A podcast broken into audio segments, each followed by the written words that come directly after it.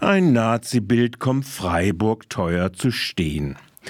Auf 270.000 Euro beziffert die Informationsvorlage KA 23012, die vom Landesdenkmalamt angeordnete denkmalpflegerische In-situ-Bewahrung einer Auftragsarbeit des NS-Malers Kamera für das in den 30er Jahren errichtete Kraft durch Freude Tourismusbüro der Stadt Freiburg sein Bild ist ein Schwarzwald-Idyll-Werbung mit mit zahlreichen statischen Figuren, die dem deutschen Ideal-Ebenbild des Herrenmenschentums entsprungen sein können.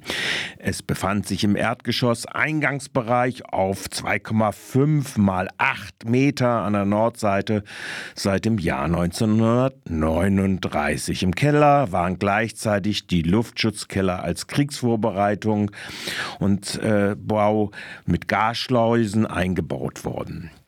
Getreu der Gedenkpolitik der frühen Bundesrepublik wurde das Bild hinter einer Wand versteckt, wie auch die reussierenden Täter sich ja durchgängig auch gut, ganz gut tarnten und Karriere machten.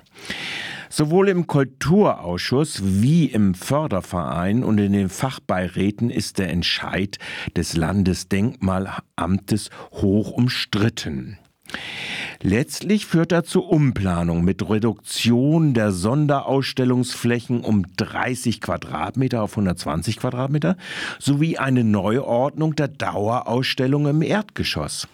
Die Masse der Kosten für Umplanung, Bauverlängerung und Umbauten, Aufzugsdrehungen und so weiter, das sind ca. 200.000 Euro, werden aus dem Baubudget von 4,9 Millionen Euro gezogen bzw. belasten es. Circa 70.000 Euro aber werden aufgewandt zur Restaurierung des Bildes und den Gestaltungsmöglichkeiten, sie zumindest teilweise als Zeugnis in den Kontext zu den, Aus zu den Ausstellungen des NS-Dokuzentrums zu stellen. Bei Gedenkveranstaltungen soll es dann abgedeckt, abgedeckt werden. Die inhaltlichen Arbeiten des Vier-Personen-Teams auf 2,8 Vollzeitäquivalenzstellen wurden in dieser Ausschusssitzung des dritten, der dritten des Kulturausschusses in diesem Jahr allgemein gelobt. Das leicht modifizierte Dauerausstellungskonzept basiert jetzt auf 300 Ausstellungsobjekten, darunter 1400 Originalfotos.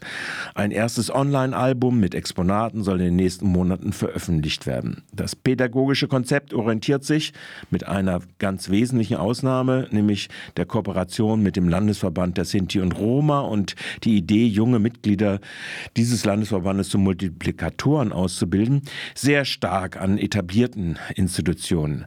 Die mit Augmented Reality App erprobte Serious Game zu jüdischen Leben in Freiburg gilt als Modell für die Zielgruppe Jugend und Studierende.